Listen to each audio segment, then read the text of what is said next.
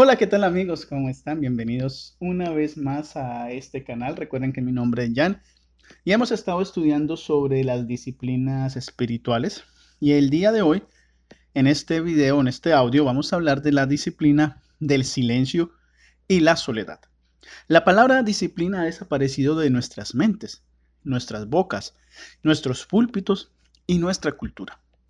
Apenas sabemos qué significa la disciplina en la sociedad estadounidense moderna, y sin embargo, no hay otra forma de alcanzar la piedad.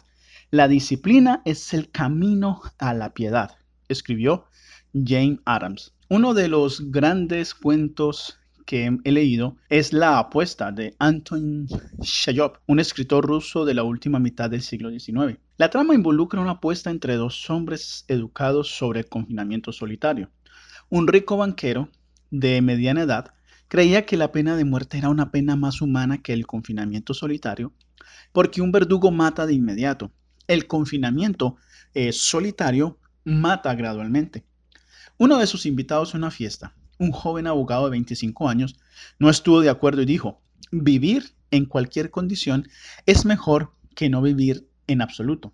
Enfurecido el banquero respondió impulsivamente con una apuesta de dos millones de rublos. Aquel joven no podría durar cinco años en un régimen de aislamiento. Convencido de su resistencia, el abogado anunció que se quedaría 15 años en lugar de solo cinco. Acordaron los arreglos y el joven se mudó a un edificio separado en los terrenos de la gran propiedad del banquero. No se le permitió visitas ni periódicos.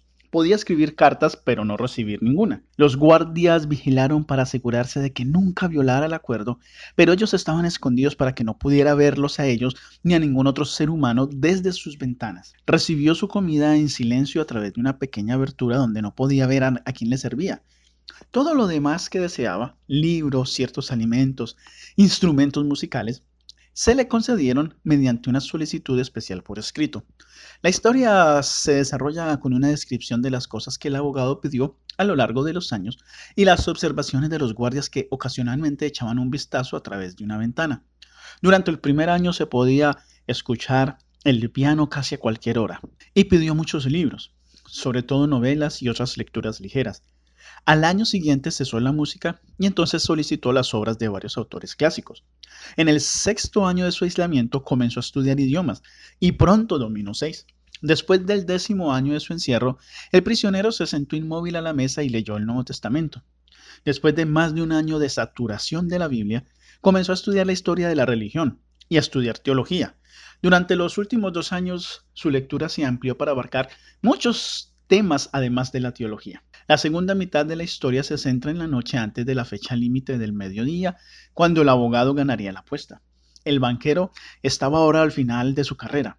Sus arriesgadas especulaciones e impetuosidad habían socavado gradualmente su negocio. El otrora millonario, seguro de sí mismo, ahora era un banquero de segunda categoría. Y pagar la apuesta lo destruiría. Enojado por su estupidez, y celoso del hombre que pronto sería rico y que ahora solo tenía 40 años, el viejo banquero decidió matar a su oponente y acusar al guardia de ese asesinato. Al entrar en la habitación del hombre, lo encontró dormido en la mesa y notó una carta que el abogado había escrito. La tomó y leyó lo siguiente. Mañana a las 12 estaré libre, pero antes de salir de esta habitación, me parece necesario decirle unas palabras. Con la conciencia tranquila y ante Dios que me está viendo, les declaro que desprecio todo lo que sus libros llaman las alegrías de este mundo. Durante 15 años he estudiado con atención la vida de este mundo. Es cierto que no vi la tierra ni sus pueblos, pero en sus libros viví, canté canciones, cacé el ciervo y el jabalí en los bosques. En sus libros subí a la cumbre del Elborz y del Mont Blanc y vi desde esas alturas salir el sol por la mañana y por la noche derramar su esplendor púrpura sobre el cielo y el océano y las cimas de las montañas. Vi debajo de mí el relámpago intermitente atravesar las nubes. Vi campos verdes, bosques, ríos, lagos y pueblos, y la música de las flautas del pastor. Sentí el toque de las alas de hermosos ángeles que habían volado hacia mí. Sus libros me dieron sabiduría, todo lo que ha logrado el incansable cerebro del hombre a lo largo de los siglos está almacenado en mi cerebro en una pequeña masa comprimida. Sé que soy más sabio que todos ustedes y desprecio todos sus libros, desprecio toda la sabiduría terrenal. Todo es inútil y falso, vacío y engañoso como el espejismo. Puede que seas orgulloso, sabio y hermoso, pero la muerte te borrará de la faz de la tierra, como lo hace con los ratones que viven debajo de tu piso. Y tus herederos, tu historia, tus genios inmortales se congelarán o arderán con la destrucción de la tierra. Te has vuelto loco y no estás siguiendo el camino correcto. Tomas la falsedad por, por verdad y la deformidad por belleza.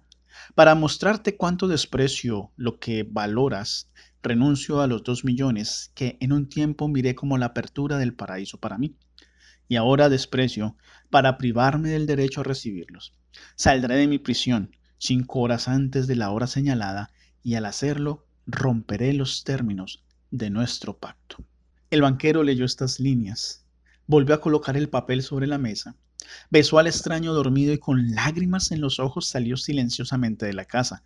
Chayob escribe, Nunca antes, ni siquiera después de sufrir graves pérdidas, me había despreciado a mí mismo como lo hago en este momento.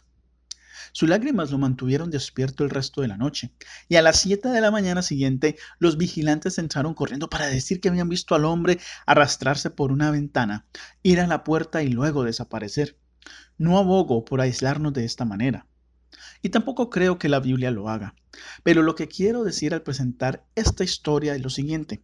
Creo que Cheyop miró hacia una habitación donde todo cristiano sueña vivir a veces. Hay algo atractivo y transformador en el silencio y la soledad. Hay momentos en nuestras vidas, nuestra vida que es como una olla a presión, en que los años se fugan como el vapor de esa olla a presión a lugares escondidos y que en esos lugares escondidos suenan con nostalgia. Cuando lo consideramos a la luz de las escrituras, nos damos cuenta de que no sería correcto ni deseable estar enclaustrados de los privilegios y las responsabilidades dados por Dios que involucran a otras personas.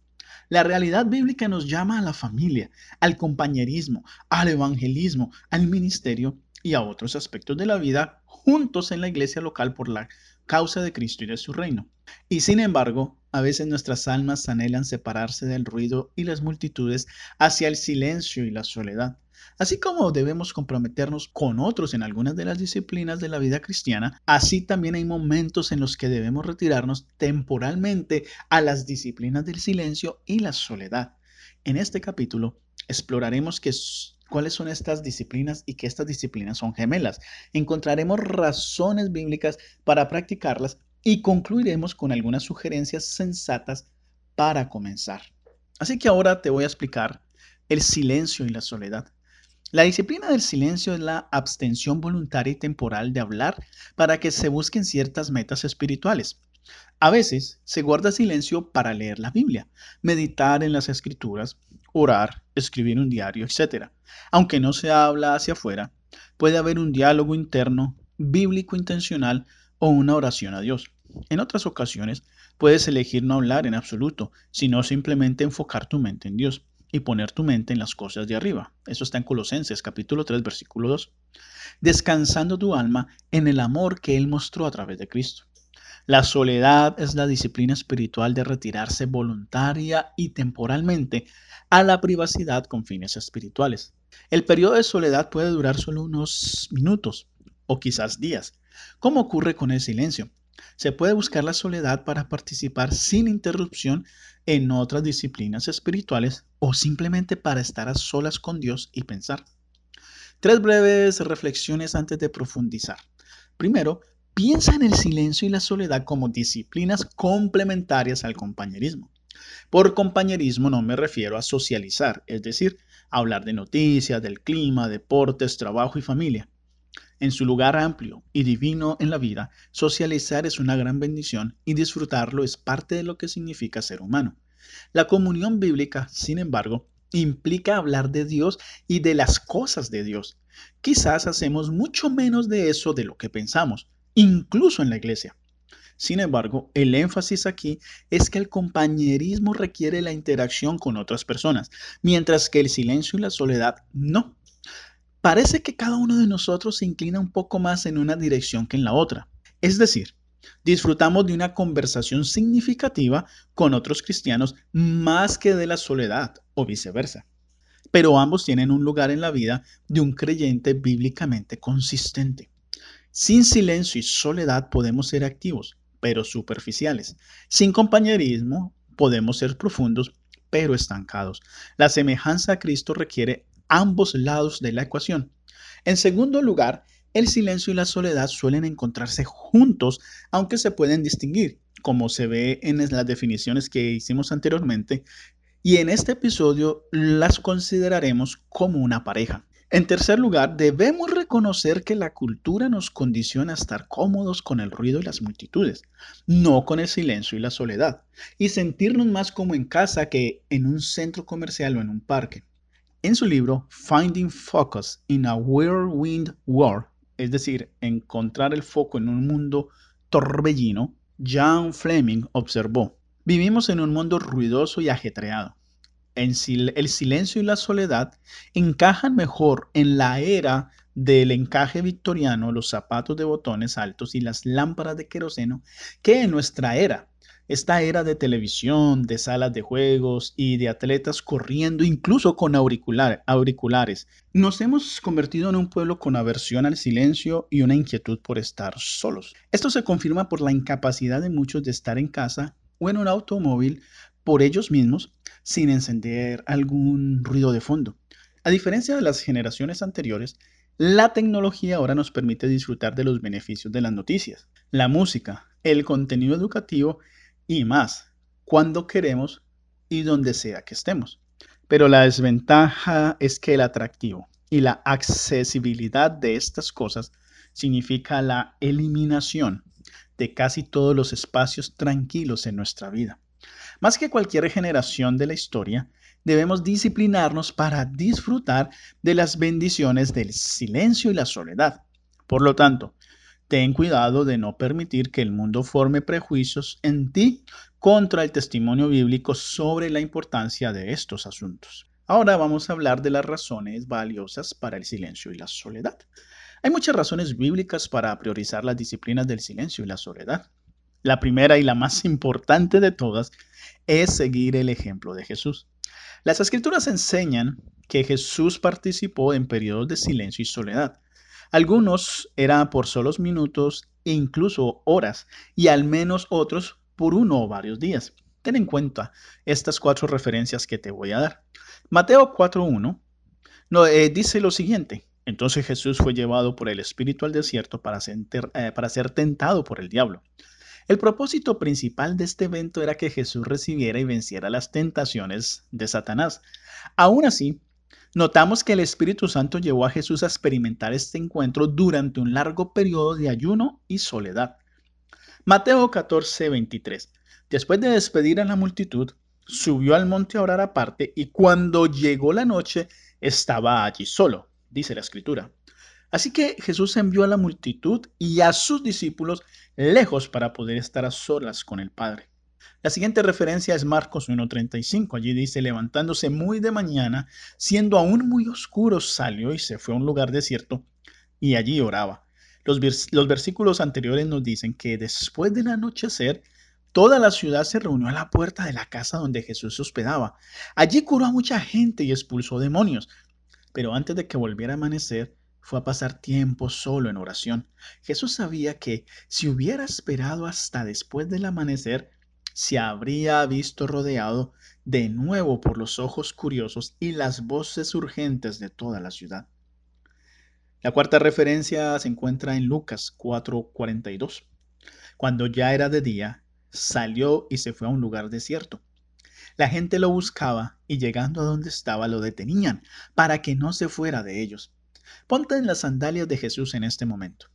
La gente clama por tu ayuda tienen muchas necesidades reales y tú puedes satisfacer todas esas necesidades. ¿Te sentirías justificado para alejarte y estar solo? Pues Jesús lo hizo. Nos encanta sentirnos queridos, saboreamos el sentido de importancia, poder, indispensabilidad. Puedes elegir cualquiera de estos, que proviene de hacer algo que nadie más puede hacer.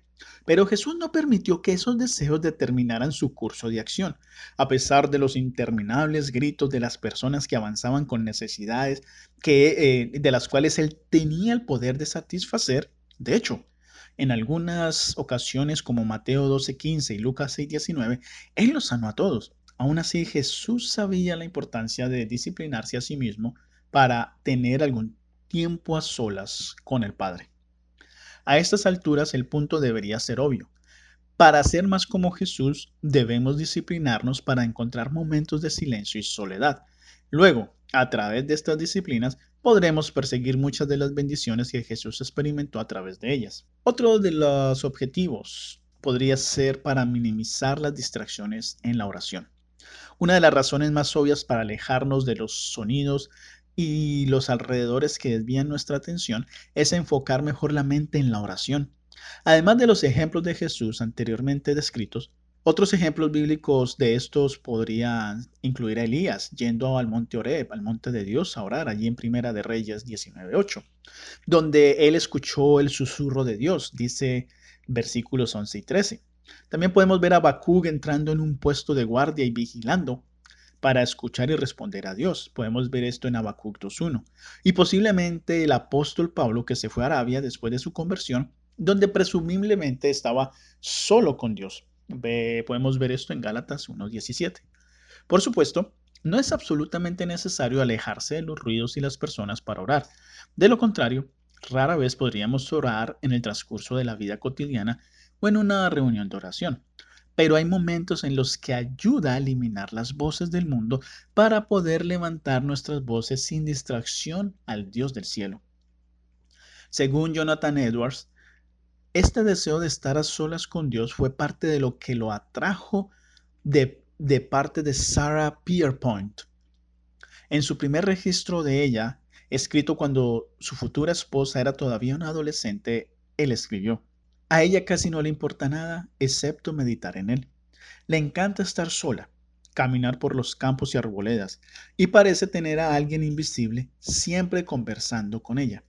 Donde Sara tenía campos y arboledas, es posible que tengamos que caminar por el parque, dar la vuelta a la manzana o buscar otro lugar para la soledad habitual. Donde sea que estés, es bueno tener un lugar donde podamos retirarnos y hablar ininterrumpidamente con aquel cuya presencia es invisible, pero más real que cualquier otra cosa. Muchos de nosotros necesitamos darnos cuenta de la adicción que tenemos al ruido. Una cosa es escuchar la televisión u otro dispositivo mientras haces las tareas del hogar o los quehaceres, pero otra es no poder permanecer en una habitación durante un tiempo sin ese ruido. Aún peor, es la necesidad de un ruido de fondo durante la lectura de la Biblia o la oración. A veces la música ambiental puede enmascarar otros sonidos no deseados y aumentar la concentración. Pero me refiero a una dependencia de la música, una capacidad para funcionar en el silencio y la soledad. Como mencioné, la portabilidad y accesibilidad de la tecnología es una bendición mixta. Si bien deberíamos estar agradecidos por sus enormes beneficios, también deberíamos reconocer sus tendencias invasoras y distractoras. Cuanto más usamos la tecnología del audio y video, más necesitamos aprender de las disciplinas del silencio y la soledad. Otra de las razones por las cuales eh, debemos buscar la disciplina del silencio y la soledad es para expresar adoración a Dios. La adoración a Dios no siempre requiere palabras, sonidos o acciones. A veces la adoración consiste en una quietud y silencio centrados en Dios. El precedente bíblico de esto incluye textos como Habacuc 2.20, en donde dice, Mas Jehová está en su santo templo, calle delante de él toda la tierra. Sofonías 1.7 también nos manifiesta calla en la presencia de Jehová el Señor.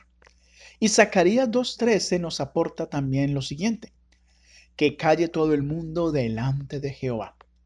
Nota que no es solo un silencio lo que se ordena, sino un silencio ante Él, ante Jehová el Señor, ante Jehová, imagínate eso. Esto no es simplemente un silencio, es un silencio de adoración. Hay momentos para hablar con Dios, y hay momentos simplemente para contemplarlo y adorarlo en silencio. En los diarios, sí, en los registros del gran evangelista George Whitefield, está registrado un incidente de adoración silenciosa que tuvo una vez en la soledad de su hogar. Él escribió que en la experiencia del 9 de mayo de 1739, Dios se complació en derramar en mi alma un gran espíritu de súplica y un sentido de sus misericordias libres y distintivas me llenó de amor, humildad, gozo y santa confusión que por fin solo pude derramar mi corazón ante él en un silencio espantoso. Estaba tan lleno que no podía hablar bien. Oh, es la felicidad de la comunión con Dios. Adorar a Dios en silencio puede ocurrir porque tu corazón, como el de Whitefield, está tan lleno que las palabras no pueden expresar tu amor por Él. En otras ocasiones, puedes sentir todo lo contrario, tan desapasionado que cualquier palabra te parecerá hipócrita. Independientemente del estado de tus emociones, siempre hay un lugar para la adoración sin palabras, un silencio centrado en Dios basado en lo que Dios ha revelado de sí mismo en su palabra. Otro motivo u otra razón es expresar fe en Dios. El simple acto de silencio ante el Señor, en contraposición a acudir a Él con una expresión de preocupación, puede ser una demostración de fe en Él. Dos veces en el Salmo 62, David mostró este tipo de fe. En los versículos 1 y 2 afirma, En Dios solamente descansa mi alma. De Él viene mi salvación. Solamente Él es mi roca y mi salvación. Es mi refugio. No resbalaré mucho. Luego, en los versículos 5 y 6, David nuevamente dice, porque solo Dios, alma mía, espera en silencio, porque mi esperanza es de Él. Solo Él es mi roca y mi salvación, mi fortaleza. No seré conmovido. Las oraciones verbalizadas a veces pueden estar más llenas de miedo y duda que de fe. El silencio ante el Señor a veces puede expresar más fe y sumisión a la providencia de Dios que las palabras mismas. Un versículo favorito de muchos es Isaías 30:15, el cual conecta el silencio ante Dios con la fe en Él. Allí está escrito, porque así dijo Jehová el Señor, el Santo de Israel, en la conversión y en el reposo seréis salvos. En la quietud y en confianza estará vuestra fortaleza. La confianza en el Señor, en Jehová, en Dios, se expresa con frecuencia a través de la oración pero a veces se manifiesta mejor a través de un silencio ante el Señor que por su tranquila ausencia de ansiedad comunica confianza en su control soberano. Descubrí una ilustración de la vida diaria de esto en, los registros del primer misionero estadounidense a los indios. Eh, su nombre, David Brainerd, y lo escribió el miércoles 28 de abril de 1742. Allí está escrito, me retiré a mi lugar habitual de retiro, en gran paz y tranquilidad, y pasé unas horas en funciones secretas. Me sentí mucho como ayer por la mañana, solo que más débil y más abrumado. Parecía colgar y depender totalmente de mi querido Señor, totalmente destetado de todas las demás dependencias. No sabía qué decir a mi Dios, sino que me apoyaba en su seno, por así decirlo, y exhalaba mis deseos en pos de una perfecta conformidad con Él en todas las cosas. Los deseos sedientos y los anhelos insaciables poseían mi alma de la santidad perfecta. Dios era tan precioso para mi alma que el mundo con todos sus placeres era infinitamente vil. No valía más el favor de los hombres que los guijarros. El Señor era mi todo y anuló todo, que me encantó mucho. Creo que mi fe y mi dependencia de Dios rara vez se elevó tanto. Lo vi como una fuente de bondad tal que me parecía imposible que volviera a desconfiar de Él o estar ansioso de alguna manera por cualquier cosa que me pasara. Es posible que seamos capaces de expresarnos en un, en un registro, en un diario, también como Brainer, pero podemos, en las temporadas en las que entremezclamos la súplica con el silencio, expresar nuestra fe a Dios en formas que Él considere igualmente preciosas. Otra de las razones de la disciplina del silencio y la soledad es el buscar la salvación del Señor. Los tiempos de silencio y soledad para buscar la salvación del Señor pueden referirse a un no cristiano que busca la salvación del pecado y la culpa en Cristo o al creyente que busca la salvación de Dios en ciertas circunstancias. Las palabras de Jeremías en Lamentaciones 3, 25 al 28 son apropiadas en cualquiera de estos casos. Allí dice, bueno es Jehová con los que en él esperan, al alma que lo busca. Bueno es esperar en silencio la salvación de Jehová. Bueno le es al hombre llevar el yugo en su juventud que se siente solo y calle, porque es Dios quien se lo impuso. En un sermón sobre este texto, Charles Spurgeon dijo una vez, recomiendo la soledad a cualquiera de ustedes que esté buscando la salvación. Primero, para que estudie bien su caso como a los ojos de Dios. Son pocos los hombres que se conocen realmente a sí mismos como son. La mayoría de la gente se ha visto a sí misma en un espejo pero hay otro espejo que da reflejos verdaderos, en el que pocos hombres miran. Estudiarnos a nosotros mismos a la luz de la palabra de Dios y repasar cuidadosamente nuestra condición, examinando los pecados internos y externos y usando todas las pruebas que se nos dan en las escrituras, sería un ejercicio muy saludable, pero cuán poco se preocupan por ir a través de esto como Spurgeon lo hizo más tarde en esta y en todas las ocasiones, cuando estuvo en el púlpito, y como lo encontramos a lo largo de las narraciones del Nuevo Testamento, siempre que se predique la Biblia públicamente, nosotros también debemos llamar a la gente a buscar la salvación en Cristo y el crucificado, como lo dice 1 Corintios capítulo 2 versículo 2.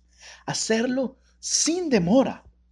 Pero además de este llamado a los oyentes entre la multitud, no debemos minimizar el valor de instar al aislamiento para ayudar a evitar distracciones al considerar el estado del alma. La soledad y el silencio pueden ayudarnos a asimilar las realidades de nuestro pecado, muerte, juicio, etc. Temas solemnes que con frecuencia son ahogados de nuestra conciencia por la pista de un audio de la vida cotidiana. Dada la ubicuidad de las imágenes y los sonidos transmitidos por la tecnología eh, personal, ¿con qué frecuencia crees que una persona en conversa se siente sola sin desviar la atención y se considera a sí misma a la luz del Evangelio? En mi opinión, la incidencia por millón de personas es extremadamente rara. Nunca debemos reducir el énfasis en venir a Cristo de inmediato, pero también debemos animar a la gente a sentarse solos en silencio y en palabras de Spurgeon a estudiarse a sí mismo en la luz de la palabra de Dios. Otra de las razones de esta disciplina es ser restaurado física y espiritualmente. Todo el mundo tiene una necesidad regular de restaurar los recursos tanto de la persona interna como externa. Después de pasar varios días de producción física y espiritual, observa los medios de reabastecimiento que Jesús prescribió para sus discípulos. Dice, vayan solos a un lugar desierto y descansen un poco. ¿No suena acaso esto bien? Esto lo encontramos en Mateo 6:31. Así como los doce discípulos, todos necesitamos tiempo para deshacernos del estrés que produce nuestra rutina y disfrutar de la restauración que un retiro puede proporcionar a nuestros cuerpos y almas. Una noche vi un reportaje sobre la vida del pianista Glenn Gould. Fue descrito como un instrumentalista milagroso cuando irrumpió en la escena musical cuando éste era adolescente durante la década de los 50. Hizo una gira por el mundo y sorprendió a los oyentes con sus habilidades, pero en 1964 dejó de tocar en público. A partir de entonces, aunque fue uno de los mejores pianistas del mundo, Gold tocó solo en privado y para grabaciones. Incluso sus sesiones de grabación se realizaron en completa privacidad. Estaba convencido de que el aislamiento era la única forma de crear.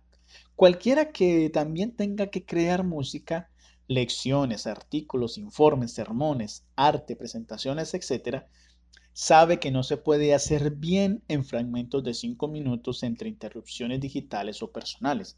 El carácter monacal musical de Gold no es una práctica que la mayoría pueda o deba imitar, pero a medida que él descubrió que el aislamiento le ayudó a crear, tú también debes descubrir por ti mismo cómo el silencio y la soledad ayudarán a recrearte física y espiritualmente en formas profundamente terapéuticas. Otra razón es para recuperar una perspectiva espiritual.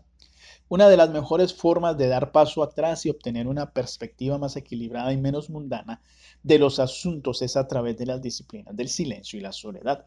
Cuando el ángel Gabriel le dijo a Zacarías que él y su anciana esposa milagrosamente tendrían un hijo, dudó. En respuesta, Gabriel dijo, ahora, por cuanto no creíste mis palabras, las cuales se cumplirán en su tiempo, quedarás mudo y no podrás hablar hasta el día en que esto suceda. Esto lo encontramos en Lucas 1.20. ¿Y qué pasó con la perspectiva de Zacarías sobre estas cosas durante este tiempo de silencio forzado? Cuando nació el bebé, Lucas 1.63 al 64 dice, Él, pidiendo una tablilla, escribió, Juan es su nombre. Y todos se maravillaron. En ese momento fue abierta su boca y suelta su lengua y comenzó a bendecir a Dios. Quizás esta sea una ilustración negativa, pero muestra cómo cerrar la boca a veces puede ayudarnos a abrir la mente para ver las cosas a la manera de Dios. Uno de los eventos más famosos y que cambiaron la vida de Billy Graham sucedió en agosto de 1949, inmediatamente antes de la Cruzada de Los Ángeles que lo llevó a la prominencia nacional. Durante un breve periodo antes de Graham, el título no oficial del evangelista más conocido de América del Norte se aplicaba a un hombre llamado Chuck Templeton. Sin embargo, en 1949, Templeton se estaba desmoronando espiritualmente bajo la influencia de hombres que dudaban de la inspiración de las escrituras. Y esto finalmente lo llevó a negar por completo la fe. Comenzó a compartir con Graham los libros y las ideas que le estaban dando forma.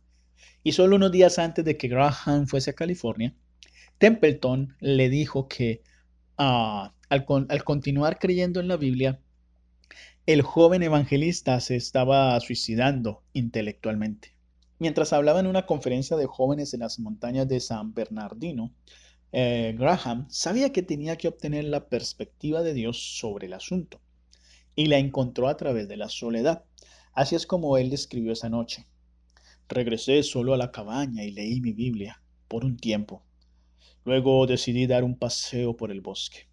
Allí recordó que frases como vino la palabra del Señor, y así dice Jehová, fueron utilizadas más de dos mil veces en la escritura.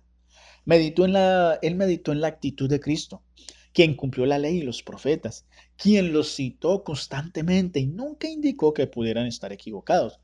Mientras caminaba, dijo, Señor, ¿qué haré? ¿Cuál será la dirección de mi vida? Vio que el intelecto por sí solo no podía resolver la cuestión de la inspiración y la autoridad de la Biblia. Más allá de eso, finalmente se convirtió en una cuestión de fe. Pensó en la fe que tenía en muchas cosas cotidianas que no entendía completamente, como los aviones y los automóviles, y se preguntó por qué era solo en lo que respecta a las cosas del Espíritu que esa fe se consideraba incorrecta. Así que volví y tomé mi Biblia, continuó, y salí a la luz de la luna Llegué allí a un tocón de un árbol y puse la Biblia en el muñón y me arrodillé y dije, oh Dios, no puedo probar ciertas cosas. No puedo responder algunas de las preguntas que Chuck está planteando y algunas de otras personas, pero acepto este libro por fe como la palabra de Dios. Y fue a través de ese tiempo de soledad y perspectiva espiritual que obtuvo ganancia aquella noche. Y así Billy Graham fue moldeado en el hombre que el mundo ha conocido desde entonces. La experiencia de Graham demuestra lo que el prolífico teólogo puritano John Owen dijo de nuestras soledades. Él escribió, lo que somos en ellas, lo que somos en realidad y nada más, son lo mejor o lo peor de nuestro tiempo. Desde el principio que predomina en nosotros lo mostrará y actuará. En otras palabras, lo que somos cuando estamos solos es lo que realmente somos. Si habitualmente buscamos a Dios y su perspectiva a través de su palabra cuando estamos solos, y no solo en la iglesia o cuando estamos con otros cristianos, entonces podemos tener la esperanza de conocer a Dios.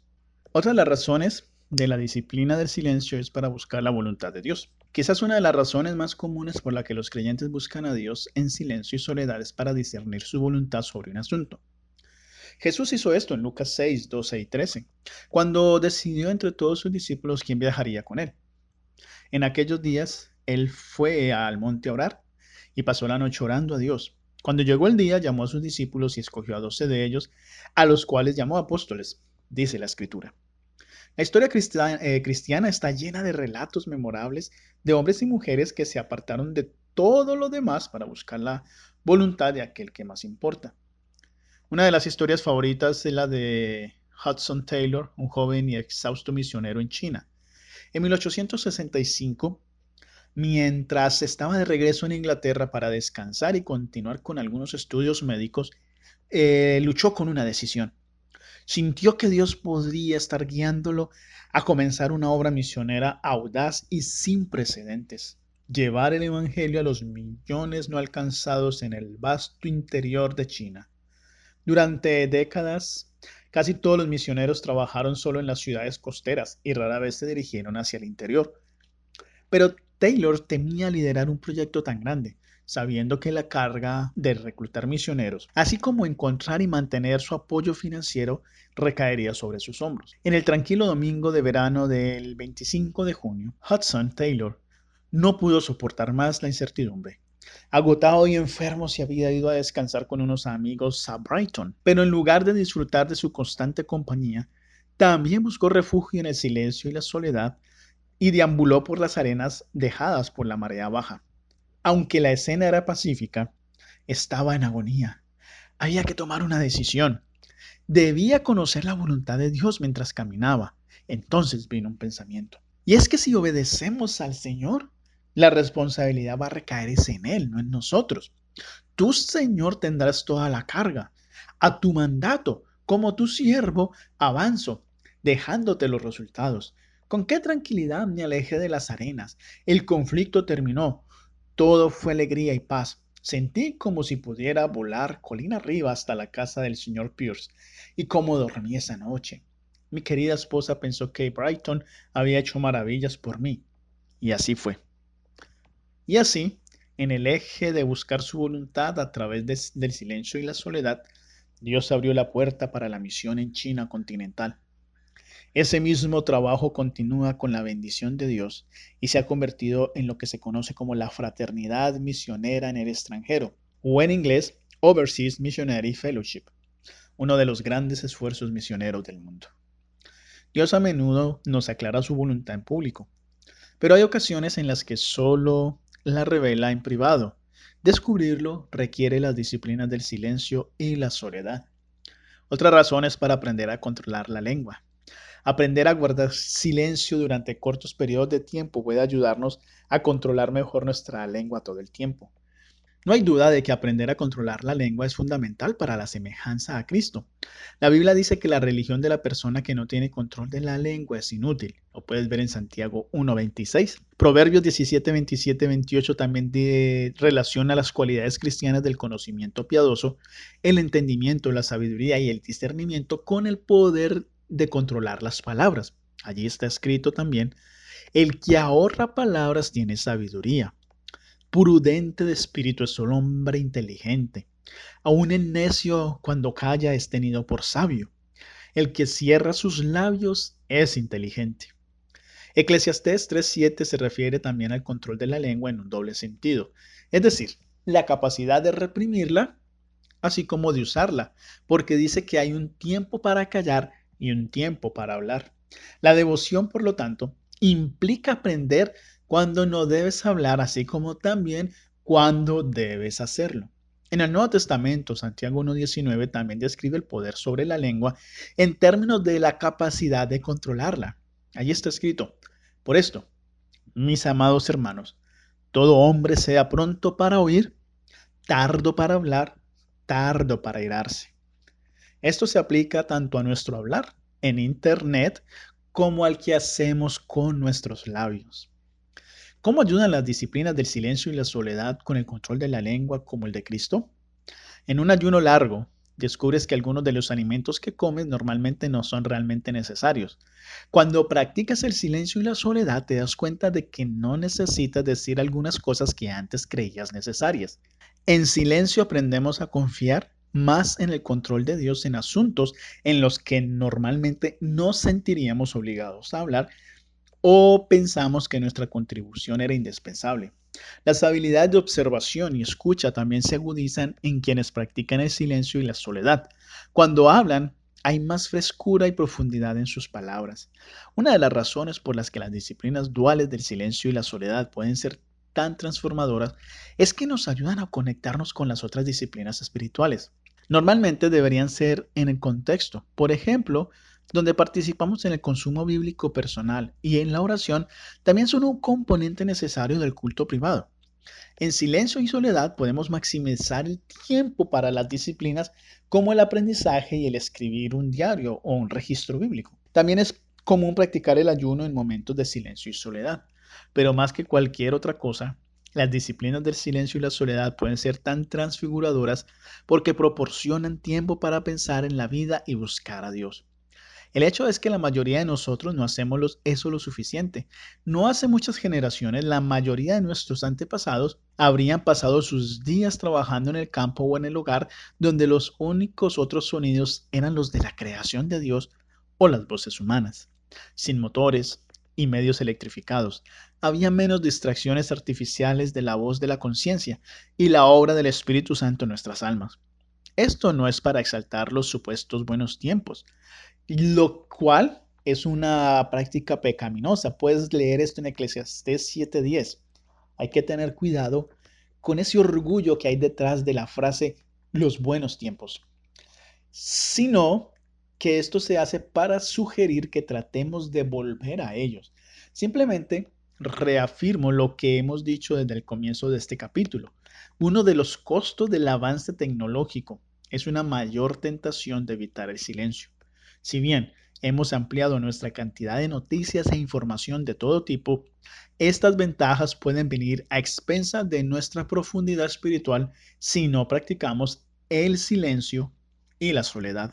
Recuerda que el gran propósito de participar en estas disciplinas es una vida de devoción, que nos guste más Jesús o que busquemos ser más santas. En The Steel Hour, Austin Phelps escribió, se ha dicho que un hombre que no amaba la soledad nunca realizó una gran obra en la literatura o en la ciencia. Podemos establecer como un principio elemental de la religión que ningún gran crecimiento en santidad nunca fue obtenido por alguien que no se tomó el tiempo para estar mucho tiempo a solas con Dios. Ahora vamos a hablar de algunas sugerencias para el silencio y la soledad. Algunas personas disfrutan de las disciplinas del silencio y la soledad como disfrutan leyendo o viendo una gran aventura en lugar de desarrollar estas prácticas por sí mismos. Las practican solo indirectamente y las admiran desde lejos. Sueñan con, estas disciplinas, pero no las practican. Aquí hay algunas ayudas prácticas para hacer eh, del silencio y la soledad eh, menos un mero anhelo y más una realidad y un hábito. Lo primero sería retiros de minutos.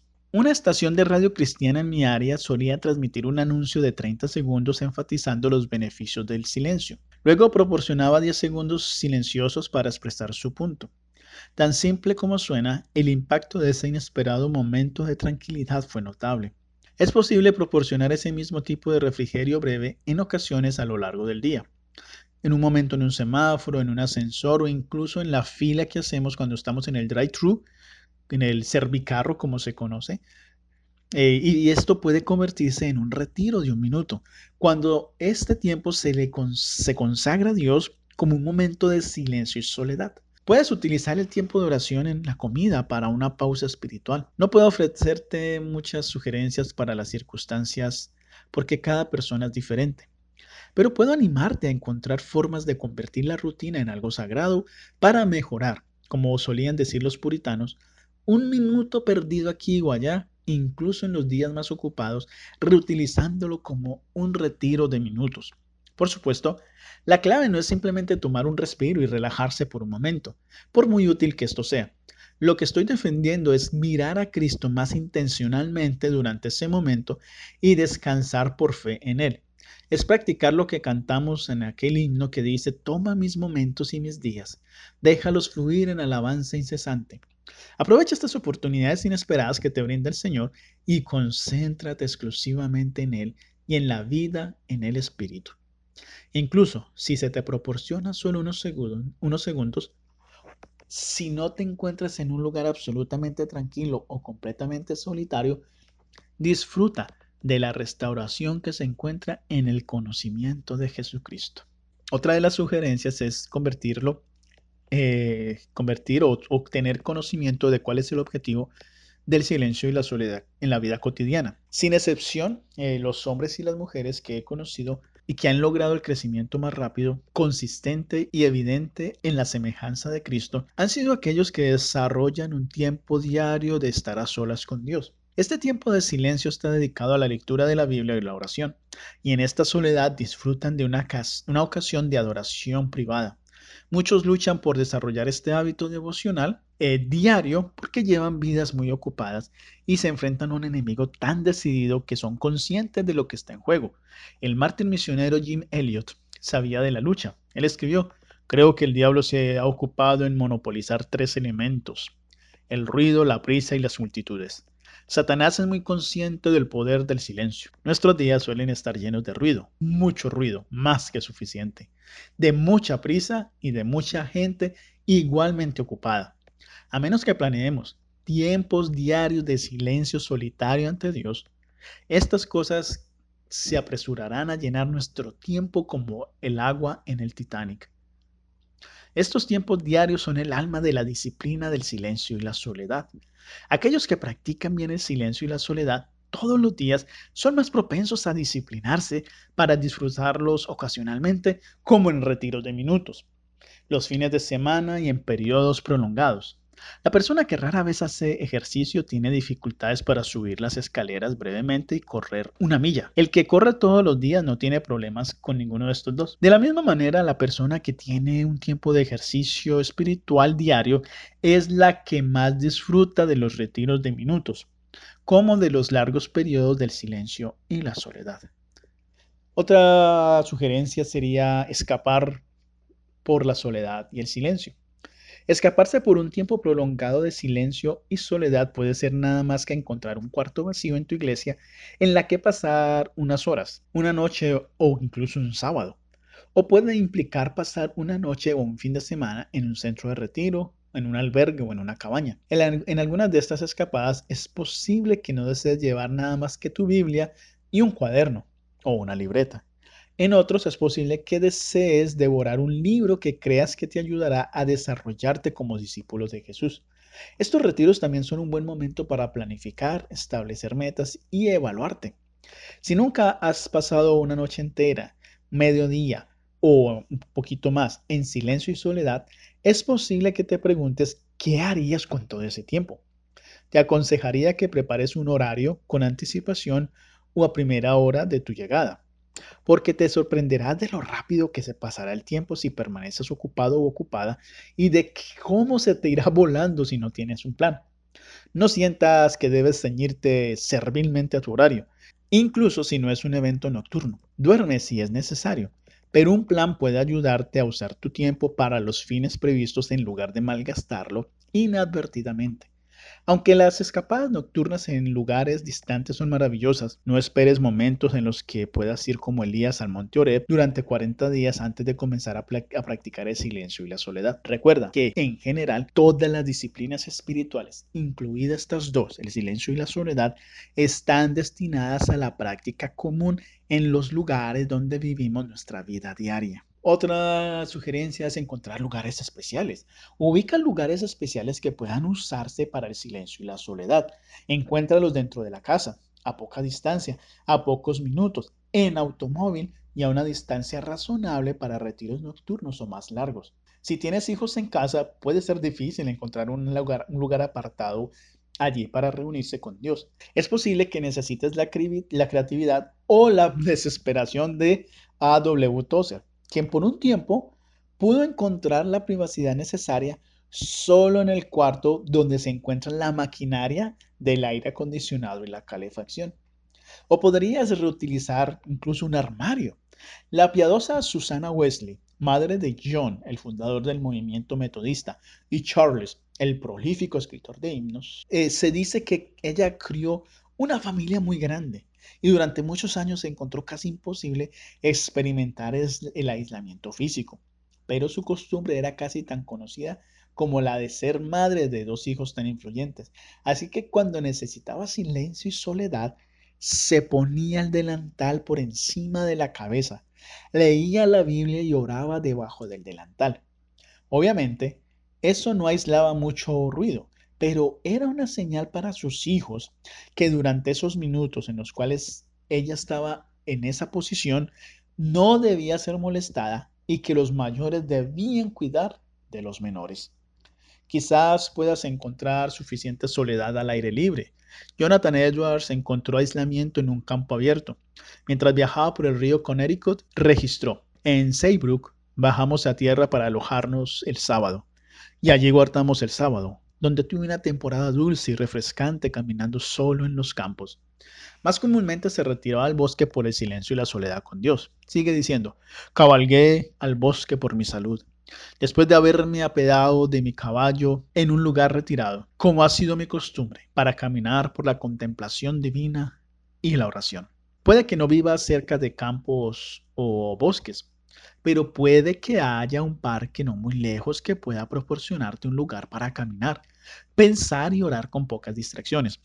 Un farmacéutico de mi iglesia se detiene con frecuencia en un parque a dos cuadras de su casa por unos minutos de silencio y soledad antes de irse a casa por la noche con su esposa y sus cuatro hijos pequeños. Dawson Trotman caminaba habitualmente hasta una loma al final de su calle. Así que alguien escribió en sus memorias lo siguiente. Aquí pasó preciosas horas solo, orando en voz alta, cantando alabanzas al Señor, citando versículos de promesas y desafíos que inundaron su mente. Ahora, luchando en oración urgente, ahora paseando por la ladera en silencio. Uno de mis buenos amigos toma tarjetas que contienen sus preocupaciones de oración y camina por cuadras en su vecindario, mientras en silencio derrama su corazón ante Dios. Como ya se señaló, el edificio donde se reúne tu iglesia podría ser un lugar ideal para horas de aislamiento. La mayoría de los edificios de las iglesias tienen mucho espacio desocupado durante la semana. Puede estar relativamente cerca de ti. Si no es así, probablemente otra iglesia está dispuesta a acogerte y sería gratuita, segura, disponible con poca antelación y proporcionaría una serie de comodidades. El predicador galés Howell Harris, amigo de George Whitefield, tenía un lugar especial para el silencio y la soledad en el edificio de una iglesia. Al escribir sobre la época anterior al ministerio evangelístico del galés, Arnold Delimore dice, el conocimiento de Harris de las cosas divinas durante estos días era pequeño. Simplemente sabía que amaba al Señor y quería amarlo más. Y en esta búsqueda buscó por lugares tranquilos en los cuales poder estar aislado con Él en oración. Uno de sus retiros favoritos era la iglesia de Hangastai, el pueblo en el que entonces enseñaba en la escuela. Y en una ocasión, poco después de su conversión, subió a su torre para estar más a solas con el Señor.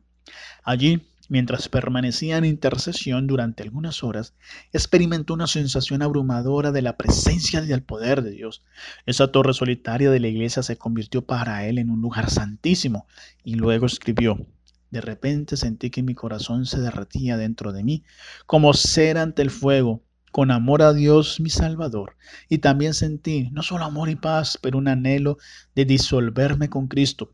un grito en lo más íntimo de mi alma que no conocía por completo. No lo conocía antes. Abba Padre, sabía que era su hijo y que él me amaba y me escuchaba.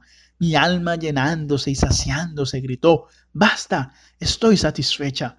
Dame fuerzas y te seguiré a través del fuego y el agua. Al igual que el delantal de Susana Wesley, es posible que tu lugar habitual no sea el ideal y que tengas que cambiar de lugar de vez en cuando. Pero haz todo lo posible por ubicar un lugar singular para que puedas buscar la devoción a través del silencio y la soledad. Otra sugerencia es la compensación de responsabilidades diarias. Organiza un sistema de compensación, de premios, de responsabilidades diarias con tu cónyuge o cónyuge o un amigo cuando sea necesario para tener la libertad de pasar largos periodos de silencio y soledad. Su respuesta inicial a la sugerencia de tiempos prolongados en esta disciplina podría ser, no conoces mi situación, yo tengo una familia que alimentar y niños que cuidar. No puedo irme solo durante horas en ningún momento. La mayoría de las personas, incluidas las que practican el silencio y la soledad, tienen obligaciones similares que no pueden descuidarse. El método más práctico y económico de superar este problema es pedirle a tu cónyuge o a un amigo que asuma temporalmente tus responsabilidades para poder tener tiempo a solas. Luego devuelves el favor proporcionando el mismo servicio u otro. Las madres de niños pequeños me dicen que esta es la mejor y más práctica forma que han encontrado para obtener más tiempo para estas disciplinas.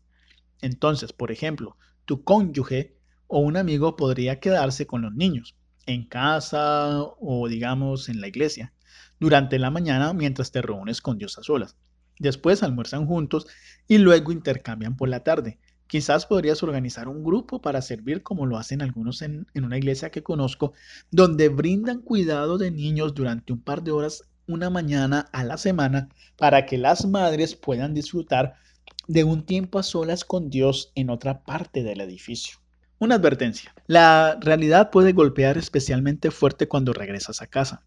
Una madre de cinco hijos me dijo que amortigua el impacto preparando una comida con anticipación eh, ya sea en el microondas o en una olla de cocción lenta.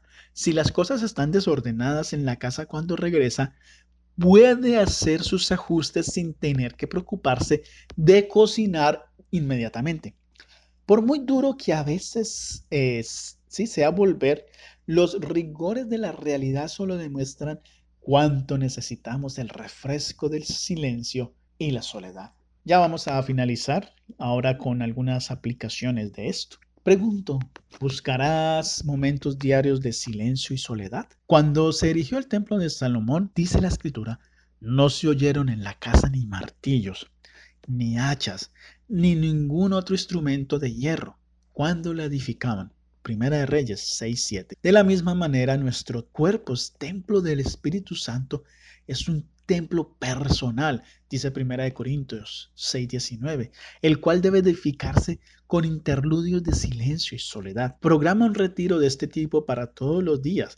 Cuanto más ocupado estés y más agitado sea tu mundo, más necesitas planificar espacios diarios de silencio y soledad. A. W. Tozer amplió esto diciendo, retírate del mundo todos los días a algún lugar privado, aunque sea solo el dormitorio. Por un tiempo me retiré a la sala de máquinas del aire acondicionado y la calefacción por falta de un lugar mejor. Quédate en el lugar secreto hasta que los ruidos circundantes comiencen a desaparecer de tu corazón. Entrégate a Dios y luego sé lo que eres y quién eres sin importar lo que piensen los demás. Aprende a orar interiormente en todo momento. Llama a casa tus pensamientos errantes. Mira a Cristo con los ojos de tu alma. Todo lo anterior depende de una relación correcta con Dios a través de Cristo y de la meditación diaria en las Escrituras. Sin estos, nada nos ayudará. Concedidos estos, la disciplina recomendada contribuirá en gran medida a neutralizar los efectos malignos del externalismo y a familiarizarnos con Dios y con nuestra propia alma. Así, como el sueño y el descanso diarios refrescan el cuerpo, el silencio y la soledad diarios refrescan el alma. Estas disciplinas tienen una forma de ventilar la mente y alisar las arrugas del alma. Planea venir al silencio todos los días para encontrarte con Dios en su palabra y también mediante la oración. Vuelvo y te pregunto, ¿buscarás tiempos prolongados de silencio y soledad? Haz planes para ello ponlos en el calendario.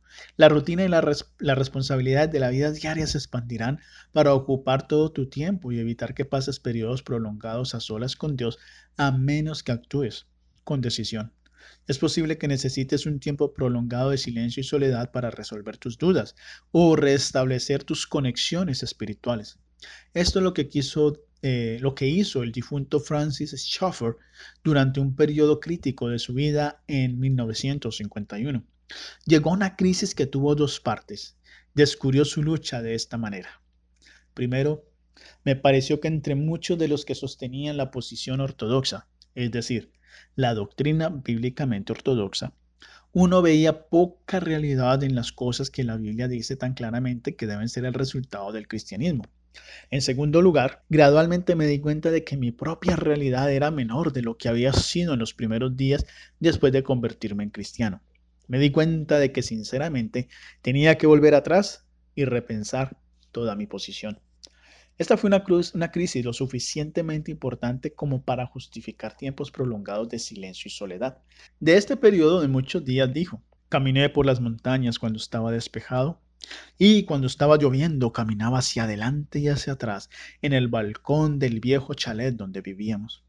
Caminé, oré y pensé en lo que las escrituras me enseñaron y también examiné mis propias razones para ser cristiano. Gradualmente comenzó a ver que su problema era la falta de comprensión de lo que dice la Biblia sobre el significado de la obra terminada de Cristo para nuestra vida actual. Y poco a poco en su alma volvió a salir el sol y volvió la música.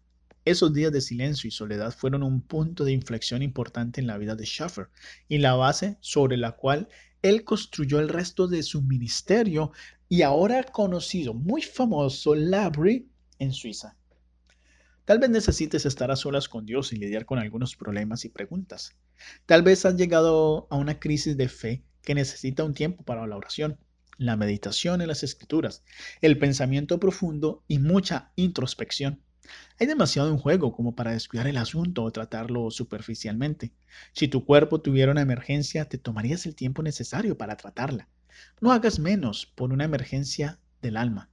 Pero no pienses en los tiempos prolongados de silencio y soledad como momentos solo para lidiar con crisis o para atención espiritual urgente. Las memorias del primer misionero de América, Adoniran Judson, cuentan esta historia. Una vez, cuando estaba cansado de las traducciones y realmente necesitaba descansar, fue por las colinas a la espesa jungla, mucho más allá de toda habitación humana. A este lugar trajo su Biblia y se sentó bajo los árboles de la jungla salvaje a leer, meditar y orar. Y por la noche regresó a la ermita, una casa de bambú que había construido al borde de la jungla. Judson pasó 40 días increíbles como este en la peligrosa jungla de Birmania. Pero de este estilo de vida se nos dice que solo lo adoptó por un tiempo. ¿Por qué rompería su rutina por este prolongado periodo de silencio y soledad? Su biógrafo dice que fue como un medio de mejoramiento moral mediante el cual toda su vida futura podría estar más en armonía con el perfecto ejemplo del Salvador a quien adoraba. Judson se dedicó a este prolongado tiempo de retiro por propósitos de descanso, su utilidad futura y con el propósito de la devoción. ¿No deberías intentar hacer lo mismo, aunque algo más cercano a 40 horas puede ser más realista para ti que en 40 días? ¿Empezarás ahora? El tiempo para el silencio y la soledad rara vez será fácil de eliminar de tu horario. El mundo, la carne y el enemigo de tu alma se encargarán de eso. Pero si te disciplinas para hacerlo, tu único arrepentimiento será no haber empezado antes. No esperes que cada ocasión tenga el mismo efecto en tu vida que algunos de los citados aquí de la historia cristiana. Rara vez pueden ocurrir resultados dramáticos o emociones intensas. Sin embargo, como ocurre con todas las disciplinas espirituales, el silencio y la soledad son beneficiosos, aunque a menudo se concluye que se sienten normales. Aún así, hay un deleite que proviene de encontrarse a solas con Dios que aunque no siempre es notable, casi siempre es refrescante. Estas palabras de Jonathan Edwards son un recordatorio final apropiado. Algunos se ven afectados de vez en cuando, cuando están en compañía, pero no tienen nada que conlleve alguna proporción con ello. En secreto, en meditación íntima, oración secreta y conversando con Dios, cuando estés solo y separado de todo el mundo, un verdadero cristiano, sin duda, se deleita en la comunión religiosa y la conversación cristiana y encuentra mucho que afectar su corazón en ella. Pero también se deleita a veces en retirarse de toda la humanidad para conversar con Dios en lugares solitarios. Y esto también tiene sus ventajas peculiares para arreglar su corazón y atraer sus afectos. La verdadera religión dispone a las personas a estar muy solas en lugares solitarios para la santa meditación y la oración. Es la naturaleza de la verdadera gracia que, sin embargo, ama a la sociedad cristiana en su lugar. Aún así, de una manera peculiar se deleita en el retiro y la conversación secreta con Dios. ¿Has experimentado esta verdadera gracia de la obra de Dios en tu alma que te hace no solo deleitarte en la comunión con el pueblo de Dios, sino que también te obliga a conversar, a conversar con Dios en lugares solitarios? Dios nos creó para tener una rica comunión con Él. Pero en el jardín del Edén, esa comunión fue rota por el pecado. Desde entonces, todos nosotros como ovejas nos hemos descarriado, nos hemos apartado cada uno por su propio camino, dice Isaías 53.6. Todos hemos pecado y estamos destituidos de la gloria de Dios, aporta Romanos 3:23. Así que nos volvemos a nuestro propio camino y mostramos poco interés en conocer el camino de, a Dios y acercarnos a Él. Pero así como Dios vino a buscar a Adán en el jardín después de haber pecado, así Dios vino a buscarnos cuando envió a su Hijo. Jesús para buscar y salvar al perdido, de acuerdo a Lucas 19:10. Jesús se ofreció a sí mismo en la cruz como un sustituto de Dios y recibió el juicio que merecemos por nuestros pecados. Como dijo el apóstol Pedro, asimismo, Cristo padeció una sola vez por los pecados, el justo por los injustos para llevarnos a Dios. Primera de Pedro 3:18. Dios mostró su aceptación de la muerte de Jesús en nombre de otros al resucitar a Jesús de entre los muertos. Y Dios muestra su disposición para que Jesús nos lleve a Él invitándonos a venir a Él en el nombre de Jesús.